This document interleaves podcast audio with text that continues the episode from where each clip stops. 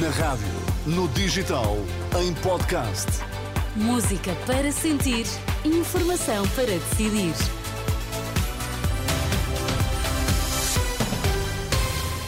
Notícias na Renascença. Para já, Miguel, quais são os títulos em destaque? Marcelo Rebelo de Sousa vai ouvir os partidos açorianos no próximo dia 30, depois eh, do chumbo do Orçamento Regional para o próximo ano.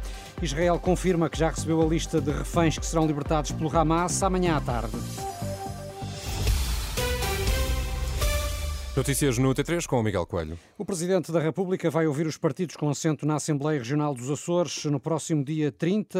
A convocatória segue-se ao chumbo do orçamento para 2024. O Governo Regional ainda pode apresentar uma nova proposta aos deputados. É pelo menos a intenção eh, de José Manuel Bolieiro, social-democrata, que lidera o Governo açoriano. Mas para já, Marcelo Rebelo de Sousa quer escutar a opinião dos partidos. Ouvido pela Renascença, Bolieiro não se quer pronunciar sobre a posição do Presidente, diz que vai apresentar uma nova proposta de orçamento e que eh, é o que está previsto na lei.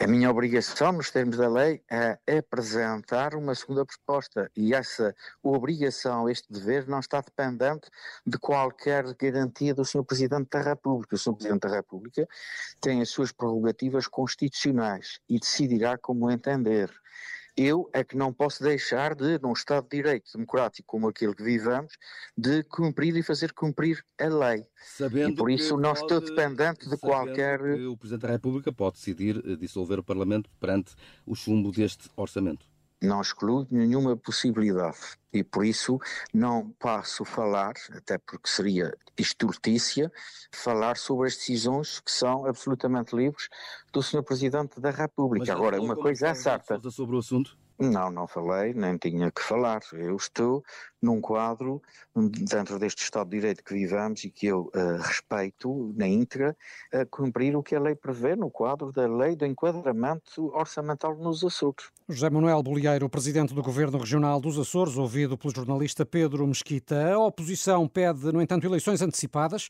Vasco Cordeiro, o líder parlamentar do PS Açores, lamenta que só depois do chumbo do Orçamento do Estado o Governo Regional mostre disponibilidade para negociar negociar. Se o Governo Regional estava, ou está, mesmo interessado em evitar esta situação, talvez essa disponibilidade que ele agora manifesta devesse ter manifestado antes, nomeadamente aos seus parceiros, porque todos nós ouvimos, da parte desses parceiros, que ninguém fechou a porta. Foi o governo que se afastou e foi o governo que incumpriu.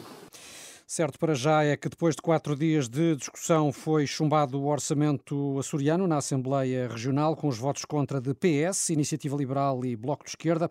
Chega e PAN abstiveram-se. Depois da Procuradora-Geral da República ter quebrado o silêncio para explicar o último parágrafo sobre a investigação ao Primeiro-Ministro, a Iniciativa Liberal quer agora explicações de António Costa para Rui Rocha. Lucília Gago disse o essencial, faltando apenas que o chefe do governo esclareça quem sugeriu a chamada da Procuradora-Geral a Belém. Circularam várias uh, versões sobre questões como, por exemplo, de quem partiu a sugestão para, naquela manhã, chamar a senhora Procuradora ao Palácio de Belém. Uh, o senhor Primeiro-Ministro foi já desmentido publicamente uh, por Conselheiros de Estado. Uh, o próprio senhor Presidente da República apresentou uma versão que é diferente daquela que o senhor Primeiro-Ministro quis passar e, portanto, eu penso que há de facto agora uma única grande ausência, que é a explicação do Sr. Primeiro-Ministro sobre chamou ou não chamou, ou melhor, sugeriu ou não sugeriu que se chamasse a Sra. Procuradora a Belém, e segundo, porque é que o fez.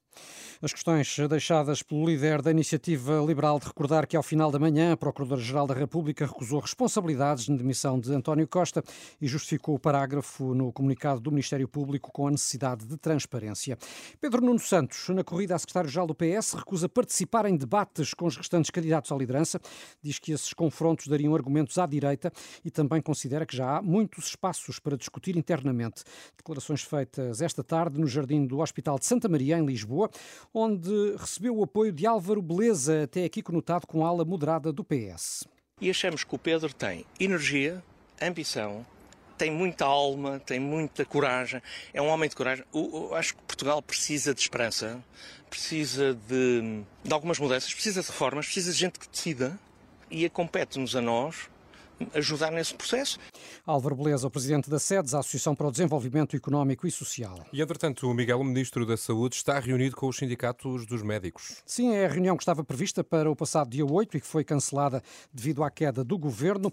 Agora o diálogo é retomado, embora nenhuma das partes leve grandes expectativas quanto a um acordo que possa pôr fim à crise que o setor da saúde atravessa.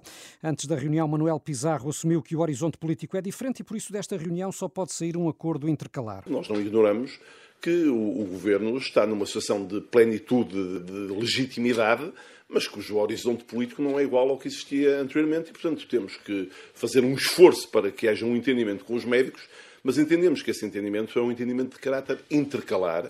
A reunião começou por volta das quatro e meia. À entrada, Jorge Roque da Cunha do CIM diz que aceita um aumento intercalar de 15% no ano que vem, metade daquilo que uh, vinha a defender, como de resto uh, a ser negociado também com o próximo governo. O aumento salarial que nós propomos é um aumento salarial de 30%.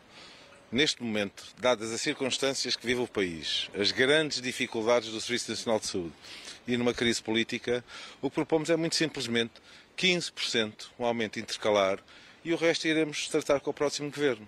Nós eh, não queremos o conflito pelo conflito.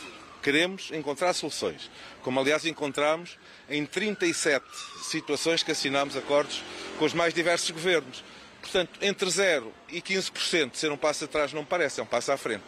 Já o outro sindicato médico diz que não aceita medidas avulso. Joana Bordalo Issa, líder da FNAM, admite, no entanto, um faziamento das propostas que apresentou, nomeadamente a redução do horário de trabalho, os aumentos salariais e a redução do tempo de urgência. Não é só a atualização salarial, é a questão também da jornada semanal e as outras condições. Nós queremos este pacote porque é isto que vai devolver médicos ao Serviço Nacional de Saúde.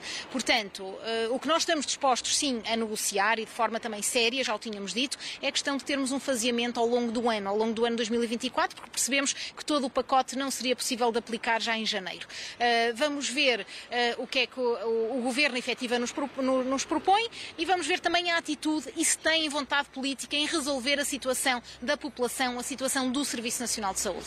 As posições dos sindicatos dos médicos à entrada para mais uma reunião com o Ministério da Saúde, numa altura em que está a aumentar a pressão sobre os hospitais, com dezenas de serviços com constrangimentos devido à recusa dos médicos em efetuarem mais horas extraordinárias. Israel confirma afirma que já recebeu a lista de reféns que serão libertados pelo Hamas amanhã à tarde. Diz que está em contacto com as famílias. A trégua humanitária deverá começar amanhã às 7 da manhã, eh, hora local, 5 da manhã em Portugal. E o primeiro grupo de reféns, em princípio 13 mulheres e crianças, deve ser libertado, Renato, às 4 da tarde pelo Hamas. Todas as notícias da Renascença atualizadas sempre em rr.pt. Passo por lá, são 6 e 8, tempo e trânsito já.